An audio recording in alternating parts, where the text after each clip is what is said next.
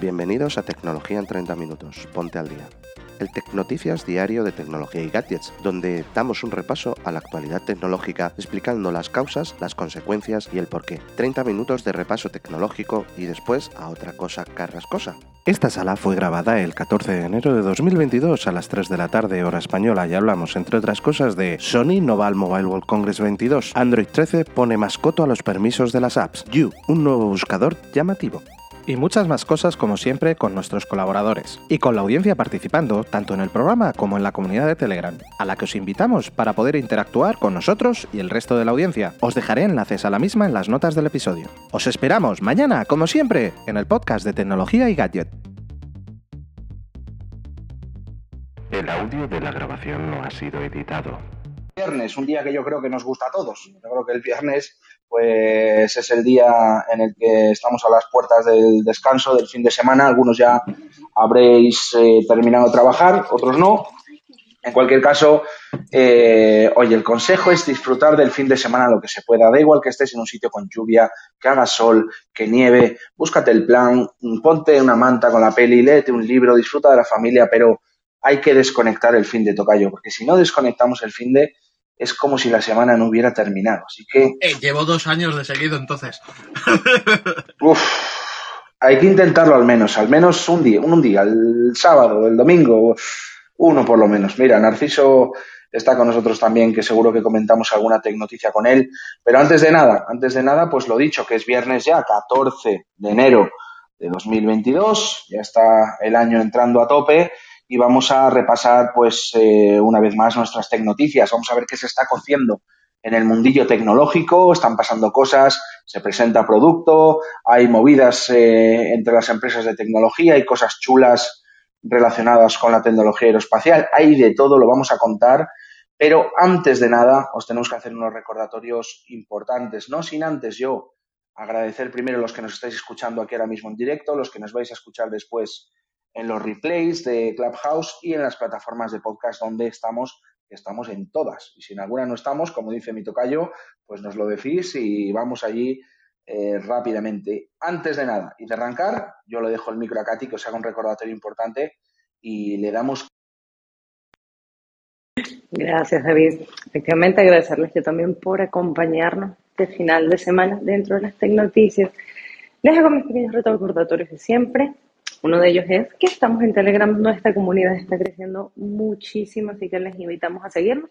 Los que ya están con nosotros, saben que pueden ir comentando las noticias que mencionemos o cualquier otra cosa que quieran referir, voy a hacer dentro de Telegram. Los que no se hayan unido todavía, les invitamos. Tenemos justo un enlace sobre nosotros, es solo hacer clic y ya están dentro de la comunidad. También al hacer un clic en la casita verde que hay arriba, van a entrar y nos pueden seguir aquí dentro del Clubhouse, así pues se van enterando cuando tengamos salas, cuando vengan las noticias, por cualquier otra cosa, Estamos totalmente a la orden, tal como había comentado David, estamos aquí normalmente de lunes a viernes a las 3 de la tarde, por española. No se olviden, estamos en Spotify, tenemos los replays aquí, estamos en otras plataformas también de podcast, eso lo tenemos allá dentro de Telegram, pueden echarle un ojo cuando quieran. Álvaro, muy buenas chicos. No quito más tiempo y si les parece, podemos ya. Venga, pues vamos allá, Katy, tú lo has dicho, gracias. Eh, yo quiero empezar hablando hoy del Mobile World Congress de Barcelona, eh, la feria más importante relacionada con la telefonía móvil y las telecomunicaciones y sus tecnologías derivadas, que se lleva celebrando desde hace muchísimos años en Barcelona, eh, que es muy importante para muchas marcas y que, bueno, pues tuvo en 2020 su primer varapalo eh, pues en toda su historia debido a la pandemia del COVID, como no podía ser de otra forma. Y aunque la GSMA, la organización que organiza el mobile, eh, estuvo muy reticente hasta última hora a cancelar el evento, se vio obligada a cancelarlo básicamente porque todas las marcas se cayeron del evento.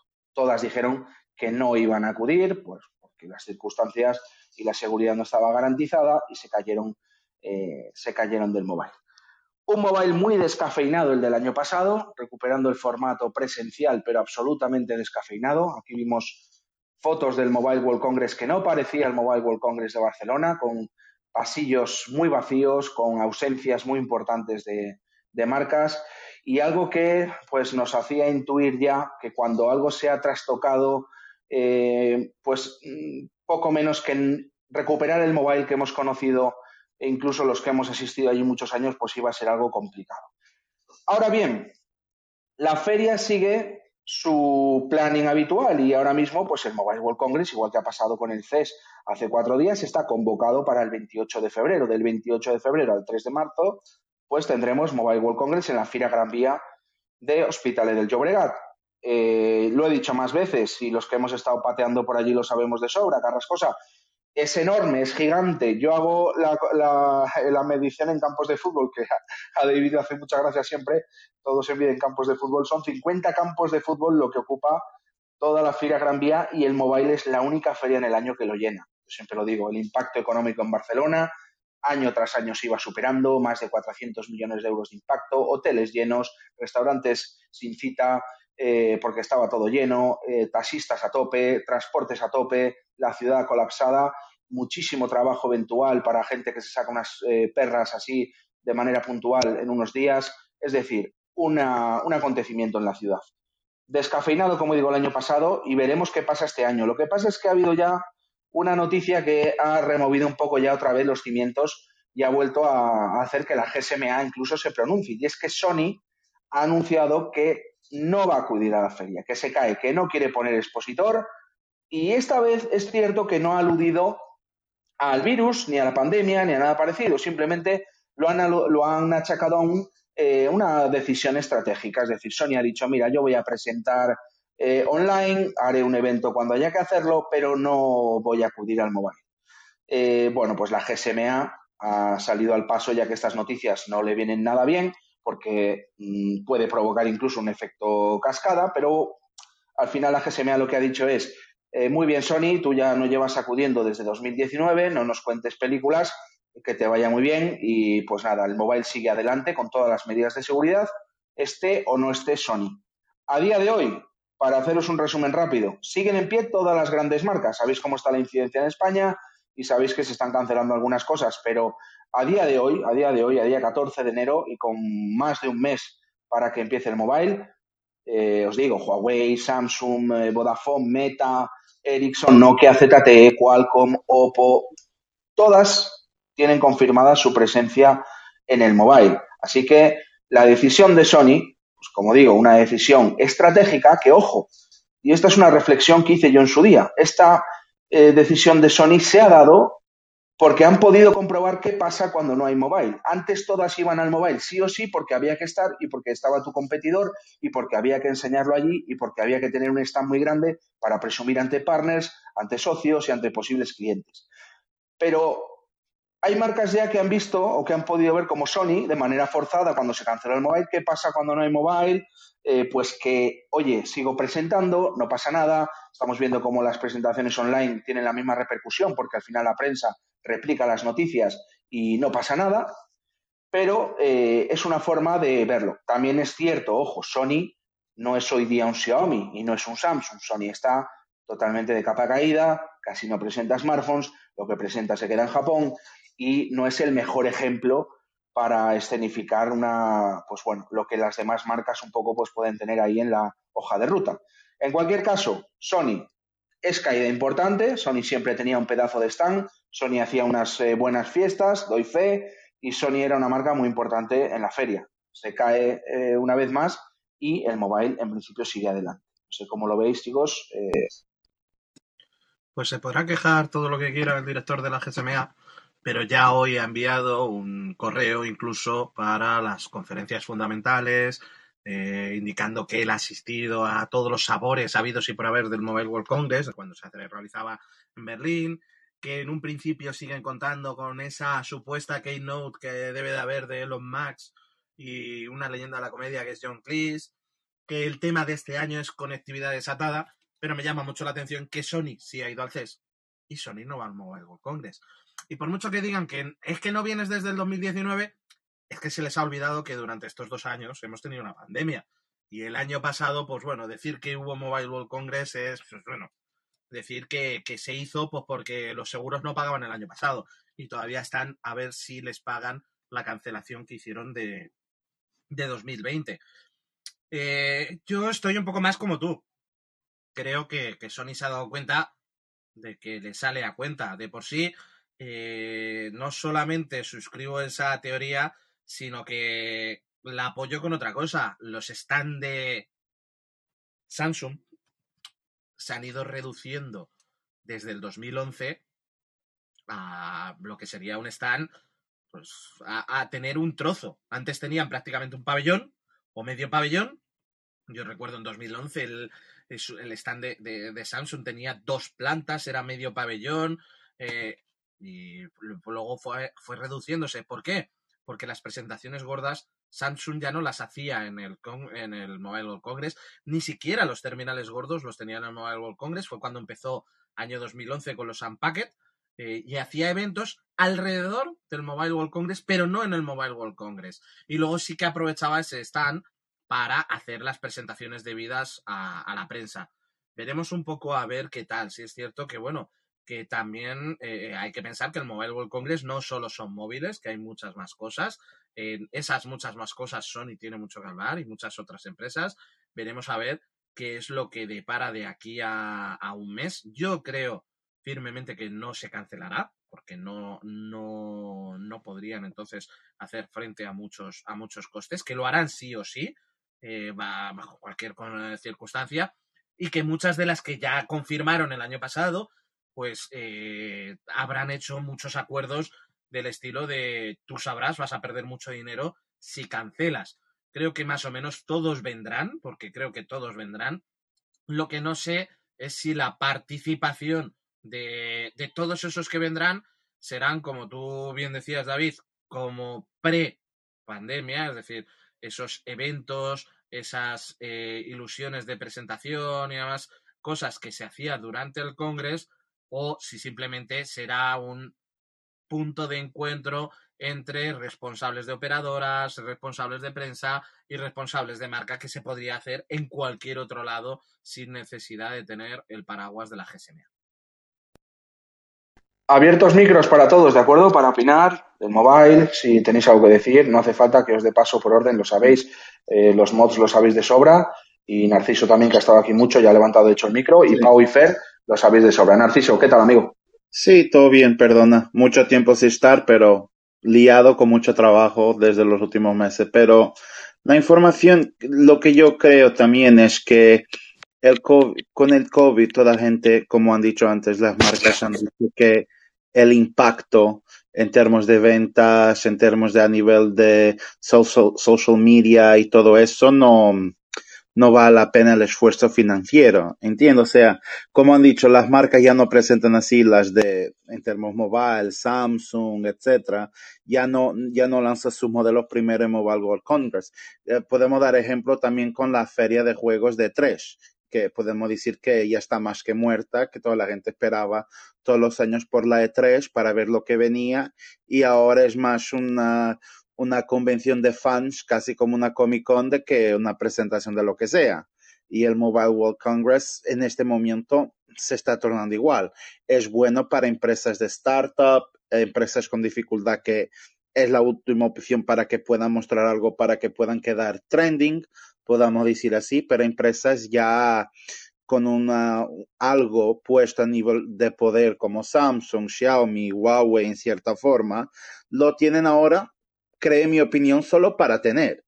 ¿Entienden? Porque que el, nuevo S22 va a ser lanzado que al inicio de febrero, o sea, casi un mes, cuatro semanas antes de, de Mobile World Congress. Uh, las marcas, las otras marcas también ya lanzaron todas sus cosas o si lanzan es solo después para marzo y abril. Uh, doy un ejemplo para uh, el Macworld hace cinco o seis años, que era donde Apple presentaba sus cosas al inicio del año pues el Macworld, desde que Apple dice que no ponía ahí a los pies, ya nadie habla de Macworld. Y yo creo que lo que va a pasar con el eh, Mobile World Congress va a ser lo mismo. Muy bien, muy interesante, increíble, pero con esto del COVID y la digitalización de todo digital, en que todo es hecho por streaming, han visto que los gastos en crear tu propia keynote y focarse solo a ti y solo para ti solo, tu presentación de tu dispositivo hace con que las personas no vayan la pena, porque yo estoy pensando que, ejemplo, ¿qué va Xiaomi presentar en, Mobile World Congress? Nada. ¿Qué va Samsung mostrar en Mobile World Congress? A no ser que sean neveras, televisiones y poco más, los móviles, tú ya vas a ver lo que es. O sea, aquella cosa que llamaba el nombre Mobile World Congress durante los, antes de la pandemia, ya no existe. O sea, yo solo me recordé de Mobile World Congress porque me recordé que CES era, este, era ahora en este mes que pasó y hemos visto que no pasó nada. También en CES vimos muchos prototipos, un coche con e-ink de BMW, pero poco más. Cosas que son muy guays, pero que en realidad no existen y no sabemos si van a existir. El dito Vaporware Ahora con esto de Mobile World Congress es como digo, se va a limitar más, las estrellas van a ser las nuevas marcas, las nuevas cosas, las nuevas tecnologías que se pueden implementar, lo que todos nosotros conocemos del día a día ya no les interesa, solo van, por mi opinión, por favor, para que digan, mira, estuvimos allá, pero una cosa muy sencilla, mi opinión. Bueno, válida la opinión, la opinión de todos. No sé si alguno más ¿Queréis comentar algo más sobre, sobre el Web Congress, sobre el pasado CES, que, ya vimos que, bueno, eh, yo recuerdo todavía esos eh, pasillos llenos, atestados y ver pues eh, la zona de credenciales que podrías ir con toda tu familia y no ibas a generar atasco, pues veremos a ver un poco qué sucede al final con el Mobile World Congress aquí en, España, concretamente en, en la Fira de Barcelona y indicaros que es que lo que dice David es que es un tamaño ingente, que en un principio reservan toda la fira, que no han cambiado, porque además el contrato que tenían todavía no les mantenía a, alquilar toda la fira, que, no han cambiado y que en un principio tienen todo el espacio ya prácticamente eh, reservado por, uh, por, eh, marcas para, para este, este gran evento. Tenemos a ver también la cobertura española que se quiere hacer eh, y la cobertura desde otros medios. Es decir, una de las cosas que también tiene el Mobile World Congress es la, movilidad de grandes directivos y la movilidad de grandes medios de prensa. Es decir, a Barcelona vienen medios de todas partes del mundo a cubrir este evento, ya sea por su lado más profesional y más eh, relacionado con el mobile real, el mobile real, que es ese mobile que realmente hay por detrás con las operadoras, con la tecnología, ya sea por el 4GS Now, que es otra parte dentro del, del Mobile World Congress relacionado más con las aplicaciones y el emprendimiento, o directamente por esa electrónica de consumo centrada en la movilidad, veremos a ver un poco qué, qué pasa y qué nos depara. Bueno, pues tenemos tiempo para saber qué acontece. Estamos a 14, como digo, arranca el 28. Por cierto, el año pasado, así como de tapadillo y paralelamente, que también sabéis que desde hace unos años tienen lugar otros Mobile World Congress en otras ciudades que eran siempre de segunda división, pero que ojito porque el año pasado el Mobile World Congress de Shanghai, eh, bueno, pues eh, que precisamente aprovechó eh, la ausencia del mobile en febrero para celebrarse en febrero. Eh, este año se va a celebrar del 29 de junio al 1 de julio en Shanghái. Pues el año pasado, ojo, que dio muestras de ser una feria potente, solvente, eh, llena, con todas las marcas y cuidadín porque muchos de los cacharretes que tenemos en las manos se hacen en China. Eh, muchas empresas de Shanghái, mucha influencia allí y quién sabe si no se va a recoger un poco el testigo de la importancia allí y al final va a tener la prensa que volar a Shanghái. Pero mm, de momento vamos a ver cómo acontece. Eh, David, no sé si te quieres arrancar con alguna. Me arranco con una cosa de, de movilidad. ya que ayer me metí con los androides y no estabas, te tuve que echar. Ah, no, pues oye, ¿qué pasa contigo? Te tuvo que echar una mano Fer. Claro, cuando no estoy yo. Ah, Fer, gracias, ¿eh? Si se mete con Android Fair, sacamos ahí los puños, ¿eh? Tampoco, Pero, pero, pero el, problema de David es que se mete con conocimiento. no, puede rebatir. Pero hombre, hay mucho argumento ahí en Pero luego, luego, luego dio otra, una de cal y una de arena y se metió con, con Apple también. Eso te lo has perdido, David, te lo has perdido. Lo tendrás, lo tendrás que ver en los podcasts. Bueno, me bajaré el podcast, a ver. Bueno, pues nada, una, una bastante rapidita y es de, de Android 13, una cosa que, que bueno, que mm, me gusta que por fin ya eh, Android deje de ser tan intrusivo en algunas cosas y empiece a copiar a iOS eh, en muchas, muchas, cada vez más cosas. Y es que Android 13 las aplicaciones deberán de pedir permiso ahora para enviar las notificaciones. Los que somos de iOS o hayamos tratado un dispositivo de iOS, todos sabemos que abres una aplicación y si necesita el envío de notificaciones te va a pedir permiso y para qué las va a enviar. Pues en este caso saldrá una pestañita y cuando abras la aplicación te dirá que si quieres permitirle enviarte notificaciones o no. ¿Cuál era el funcionamiento que tenía Android? Sí, lo puedes quitar las notificaciones, pero a posteriori. Una cosa que, por ejemplo, es una de las razones por las cuales yo no quería WhatsApp nunca ni nunca lo he querido. No quiero bloquear contactos. Pues en este caso es igual. No quiero tener que luego ir buscando las aplicaciones para ver cuál quiero bloquear. Cuando la abra, decidiré si quiero bloquearla o no. Así que Android se suma a esta eh, buena forma de ir pidiendo los permisos poco a poco según las aplicaciones lo vayan requiriendo y no tener luego tú que borrar esos permisos que siempre tienes la potestad de borrarlos a posteriori y hacer lo que quieras a posteriori, pero que de primeras facilitemos al usuario el tema de qué permisos quiero dar o conceder, no solamente por instalarlo o por tenerlo tengas todos los permisos habidos y por haber. Bueno, es cierto que Android es verdad que con cada nueva versión ha ido poniendo un poco más de coto a las capacidades o el rango de acción que pueda tener una app cuando le das un permiso. Mm, acuérdate, David, los primeros temerarios que tuvimos a Android al principio, eh, que tú aceptabas un permiso, oye, esta app necesita la cámara. Eh, venga, vale, pues ya está, ya, te, ya la app te podía sacar fotos a las 4 de la mañana durmiendo si quieres, eh, que si le dabas permiso para una cosa o para el micrófono o lo que sea, ya era vamos, eh, para siempre. Para siempre, además. Eso, pasaba. Recuerdo muchas aplicaciones linterna que te pedían permisos de cámara, de SMS, de lectura de llamadas, de envío de llamadas, de interceptación de otros programas, y te lo pedía en el store, es decir, veías, tú en el store veías un listado de permisos, pero tú cuando descargabas, tú ya descargabas aceptando que esos permisos iban a ir sí o sí. Eso es, eso es. Eh, o descargabas o no descargabas, pero aceptabas lo que había. Y bueno, pues es verdad que esas medidas nos dejan un poco más tranquilos, igual que las, eh, bueno, pues se desconectan los permisos si no utilizas la app durante bastante tiempo, etcétera. Eh, pues bueno, nada, todo lo que tenga que ver con, y además mira, Tocayo, está, no nos traes noticias de las malas de que han, se ha hackeado, se ha vulnerado, sea eh, estas de las buenas, o sea que de vez en cuando, pues bien, hay compensas, compensas con el miedo que nos metes, con esta, pues estas de las buenas. Eso es. Yo quiero dejarle a Álvaro que nos comente una, porque no todo va a ser Google en este mundo, pero antes de que Álvaro se arranque, yo os digo una rápida, eh, curiosa. Eh, bueno, pues, ¿alguien sabe cuál es el vídeo eh, más visto de YouTube? Con más visualizaciones. Yo sí.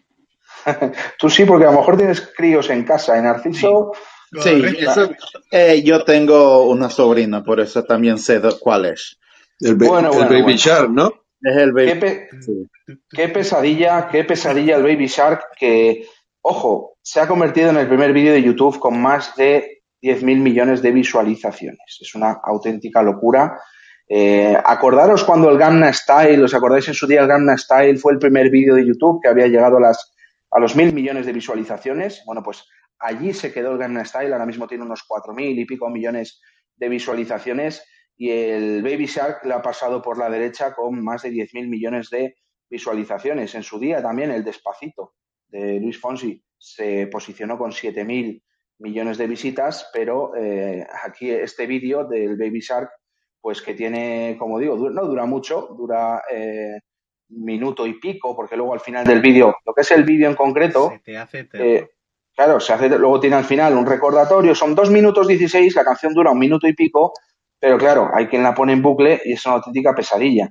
Bueno, esta, esta canción fue subida pues hace ya bastante tiempo, en 2016, por Baby, por bueno, eh, una plataforma que se llama Pinkfong, que es una empresa surcoreana de entretenimiento infantil. Imaginaros algo así como eh, los Muppets de allí, de, Estados Unidos, pero bueno, una empresa dedicada pues eso, al entretenimiento infantil con diversos eh, programas y demás y este vídeo pues lo reventó automáticamente y fíjate, eso les llevó a incluso cerrar acuerdos con otros gigantes como Nickelodeon, eh, por supuesto el merchandising del Baby Shark está en todos sitios, con incluso videojuegos y ya hasta NFTs del tema Baby Shark. Así que eh, imaginaros la locura, 10.000 millones de visualizaciones. Ojito porque había mucha gente que le daba dislike al vídeo, estaban ya muy hartos, tuvieron, que había mogollón de millones también, no recuerdo, pero como, eh, no sé, no sé, también 38 millones de dedos hacia abajo, yo creo que era o algo así, una locura, y eso se ha desactivado. Tú ahora, si entras al vídeo del Baby Shark, fijaros que tiene el dedo hacia arriba 32 millones de likes, de me gustas, pero el no me gusta no le, no le contabiliza, no le puedes dar. Sí, le puedes dar y se lo manda directamente a los eh, creadores del vídeo, pero no eh, contabiliza con un no me gusta. Así que eso, eso es un poco de juego sucio, en mi opinión. Pero ahí está, más de 10.000 millones de visualizaciones. Además, si lo actualizáis en tiempo real, veis cómo va creciendo, que es una locura. O sea que el dato no lo sé, pero en el mundo debe haber eh, por minuto no sé cuántas personas o niños viendo el vídeo y es una auténtica locura. Así que imaginaros también la monetización, si queréis echar cábalas, eh, la locura. Lo iba a haber puesto, lo iba a haber puesto, pero me he arrepentido, así que eh, lo tenemos todos en la, en la, cabeza. No hace falta. Eso, eso es, eso es. Álvaro, amigo, desde Bolivia, eh, no es todo Google en esta vida, o al menos hay quien lo sigue intentando. ¿Cómo están? ¿Cómo están amigos? Buenos días, buenas tardes por allá. Pues sí, como tú lo has mencionado, eh, sabemos que el motor de búsqueda más popular y el que usamos diariamente, bueno, en la mayoría es Google. Eh, tenemos la competencia que es Bing, pero no alcanza ni al 5% de la cuota. Tenemos otros navegadores como DuckDuckGo y Brave Search, pero ha aparecido un nuevo competidor que pinta bastante bien y se llama you.com es un nuevo motor de búsqueda y bueno, tiene algunas cosas bastante interesantes. Pues lo primero es que abandona la lista lineal de enlaces, como cuando ponemos en el navegador, qué sé yo, recetas de cómo hacer pan, que ha sido una de las búsquedas más populares en pandemia, o qué sé yo. En lugar de mostrarte las categorías agrupadas en lista, te muestra eh, en dos categorías, resultados web y noticias. Además, ofrece apartados como resultados específicos de las plataformas de Wikipedia, Reddit, Twitter o Instagram como otras fuentes.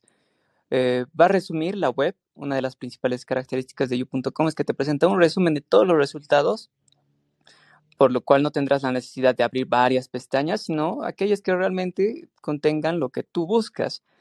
En cuanto a anuncios, estará libre de anuncios a diferencia de Google, que uno paga para que se posicione su web y tenga mejor SEO y SEM, eh, pues todavía no nos hemos comprometido, asegura YouNow, públicamente a ofrecer anuncios dirigidos que invadan la privacidad, pero es posible que exploremos anuncios privados en un futuro, señalan las personas que crean este buscador.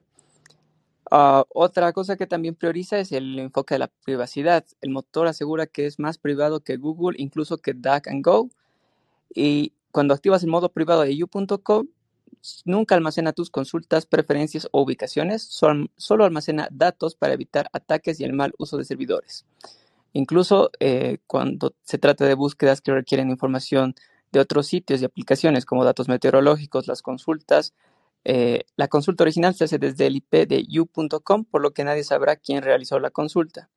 Entonces me pareció un motor bastante interesante que los invito a probarlo este fin de semana o más tarde que tengan tiempo y que nos comenten el día lunes qué tal que les ha parecido. Yo estoy dentro ahora mismo del navegador, os lo acabo de colgar en Telegram, you.com. David, no sé si puedes entrar en tiempo real, o sea, atractivamente, eh, visualmente tiene muy buena pinta, se me ha puesto en el modo oscuro que yo tengo ya de sistema automáticamente, eh, tiene aquí para hacerte un logueo, eh, mira, además un logueo hasta con, con Slack, veo aquí que te da la opción, y si pones, por ejemplo, algo en la búsqueda, si pones Baby Shark, por ejemplo, y le das a buscar, pues automáticamente está muy bien, te aparecen pestañitas de pues las búsquedas de Wikipedia, de Reddit, vídeos, eh, TikTok, incluso Instagram, YouTube, las búsquedas relacionadas en esas plataformas de lo que quieres, eh, como ha dicho Álvaro. Y bueno, es una forma, la verdad, bastante diferente. Lo que pasa es que yo mucho me temo que acabará siendo una anécdota más, como muchas otras, por muy bien que esté, la probamos, la vemos, pero al final nos vamos a nuestro navegador, le damos a buscar, plus, aparece Google de nuevo y nos olvidamos eh, de estos proyectos, que al final, pues eso, no están mal, está en fase beta, eh, pero ahí quedará, me imagino. Básicamente yo opino un poco lo mismo. Pues, eh, por ejemplo, he hecho una, una, búsqueda sobre, sobre noticias del, del Mobile World Congress, ahora que estábamos buscando. Y en los resultados, pues bueno, dejan un poco mm, que desear.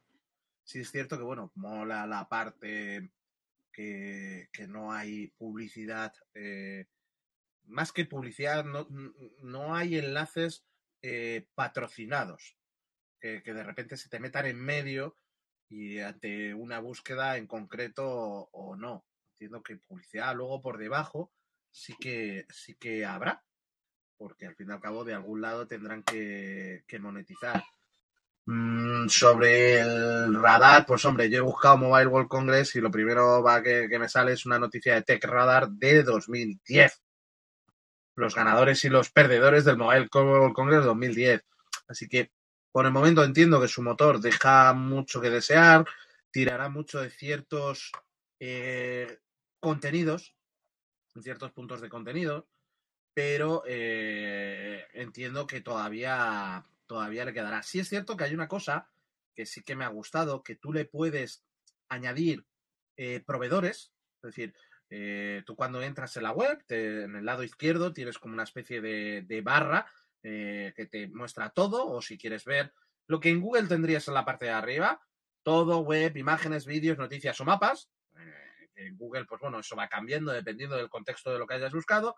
Y a la derecha tienes los resultados, que también pues los tienes pues por WebResult, por TechRadar, por QuickFacts, Reddit, Wikipedia, News, y puedes seguir metiendo más aplicaciones ahí puedes meterle pues, Amazon y ver qué te sale en Amazon con esa búsqueda. Es decir, puedes ir metiéndole otros motores de búsqueda eh, directamente, pues por ejemplo el de Android Central, el de Apple News, y entonces puedes ir haciéndote, también se ha dicho, mm, digamos, un fit de búsquedas más parecido a lo que a ti te interesaría. En vez de ser que pues eh, Google lo que hace a partir de sus bots eh, generar una red y a partir de tus búsquedas, de las búsquedas realizadas en tu zona, de las búsquedas realizadas por los perfiles, el uso de las cohortes y demás historias, pues te va mostrando. Si yo busco algo sobre el Congress, me va a mostrar tres, cuatro noticias y después temas de desarrollo. Y si David busca algo del Congress, pues le va a mostrar todas las noticias de todos los medios que él normalmente esté buscando. Es decir, hace esa parte. Pues, sin embargo, en este, en este aspecto, pues puedes decir, bueno, pues mira, yo como eh, soy desarrollador, pues quiero que me metas eh, búsquedas del buscador de Stack Overflow, del buscador de Code Complete, de GitHub, o quiero que me busques en social, en Instagram, que me busques cosas en Instagram, en Pinterest, en vez de mezclar cosas así porque sí, como hace Google, que te, te mezcla pues yo qué sé, si buscáis manualidades para hacer el mm, Baby Shark, que estábamos hablando antes de él, pues seguramente que todos los primeros resultados sean de Pinterest y te pierdas a lo mejor una web que hay, que te han hecho un manual, que te han hecho un vídeo, que te han hecho un no sé qué, de cómo hacer eso. ¿Por qué? Porque Pinterest utilizan pues un rank mucho mayor. En este juegas tú el rank con las aplicaciones. Creo que, como bien has dicho tú, David, será más marginal que otra cosa, pues igual que Search, que a, pesar de que me guste mucho DuckDuckGo, eh, Bing, pues serán eh, herramientas un poco muy, muy marginales. ¿Por qué? Porque todo el mundo coge, se instala Chrome, Chrome por defecto, viene con, con Google y no hay nadie por detrás que le apriete las castañas como en su día le apretaron a Microsoft para que puedas elegir cualquier navegador, para que puedas elegir, por ejemplo, cualquier buscador. Así que, mientras que en la mayor parte de los teléfonos el buscador sea Google, en la mayor parte de los navegadores el buscador sea Google, seguirá siendo Google. Porque aunque algunos de los usuarios que estemos aquí, pues sepamos cambiar el motor de búsqueda, el común de los mortales no solo no sabe, no quiere, no le interesa. Bueno, pues quedará yo como una anécdota, pues seguramente sí, pero ahí está. Hay, osados que intentan hacerle sombra a Google. Nos vamos a ir, pero antes eh, quiero comentaros una cosilla sobre WhatsApp. Sabéis que el año pasado hemos estado mencionando pues, eh, al día cada novedad que se iba dando en la aplicación. El año pasado se ha puesto WhatsApp bastante las pilas con novedades y nuevas funciones, un poquito igual, viendo ahí a Telegram eh, a lo lejos, muy a lo lejos todavía, bien es cierto, pero no te puedes dormir en los laureles. David, lo hemos dicho más veces, hoy eres la reina y a lo mejor mañana no.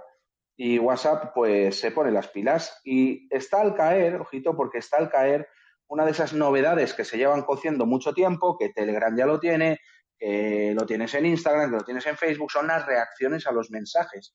Se acaba de detectar ya en la beta de WhatsApp para iOS una opción dentro de los ajustes de las notificaciones un interruptor que activa las notificaciones de las reacciones. El medio Wabeta Info, que es especializado en desgranar el código de WhatsApp, ya lo ha detectado y además está, como digo, en la versión eh, beta de iOS. La versión beta de iOS para WhatsApp que está llena, no puedes entrar, siempre está llena. Si un día entras y hay un hueco, pues será como que te toque la lotería. En Android hay huecos, o al menos había la última vez que lo vi, pero en iOS es verdad que es casi imposible entrar a la beta de WhatsApp. Pero como digo, está a punto de activarse esta opción. ¿Qué va a pasar? Pues nada, que en vez de responder a un mensaje, el último, con un OK o un vale o así, pues nada, eh, pondrás un pulgar para arriba, pondrás un guiño de ojo, no te hará falta escribir para decirle a alguien, venga, que vale, que ok, de acuerdo. Pues es un poco eh, eso, que ya conocemos, como digo, otras aplicaciones, lo que está a punto de llegar a WhatsApp y que, como digo, en estos ajustes que se han detectado en la beta de iOS, permite que puedas ocultar las notificaciones de las reacciones. Es decir, a ti WhatsApp te notifica un mensaje arriba. Cuando estás haciendo otra cosa, te llega un mensaje, eh, hola, ¿qué, ¿cómo andas? Y te aparece arriba, si es que así lo tienes eh, seleccionado. Bueno, pues las reacciones a priori y por defecto también te van a notificar. Fulanito te acaba de dar un pulgar hacia arriba. Pero si no te interesa que te notifiquen las eh, reacciones, porque al final son, pues no es un mensaje al uso de continuar una conversación, sino es como para dejar ahí la conversación, pues puedes desactivar que te notifiquen las reacciones. Como digo, estará al caer. Supongo que primero, y tal y como siguen los acontecimientos siempre en WhatsApp, lo veamos en las eh, betas de eh, iPhone, que ya está por ahí cociéndose, como digo, la beta de Android, y después en la versión estable, pero no creo que falte mucho para que esto arranque. Como digo, ya está en Telegram, eh, gran competidora de, de, WhatsApp, que siempre se adelanta a muchas de las novedades, que luego mete WhatsApp más tarde. Bueno, pues una de estas que contaremos cualquier día, que ya está activa.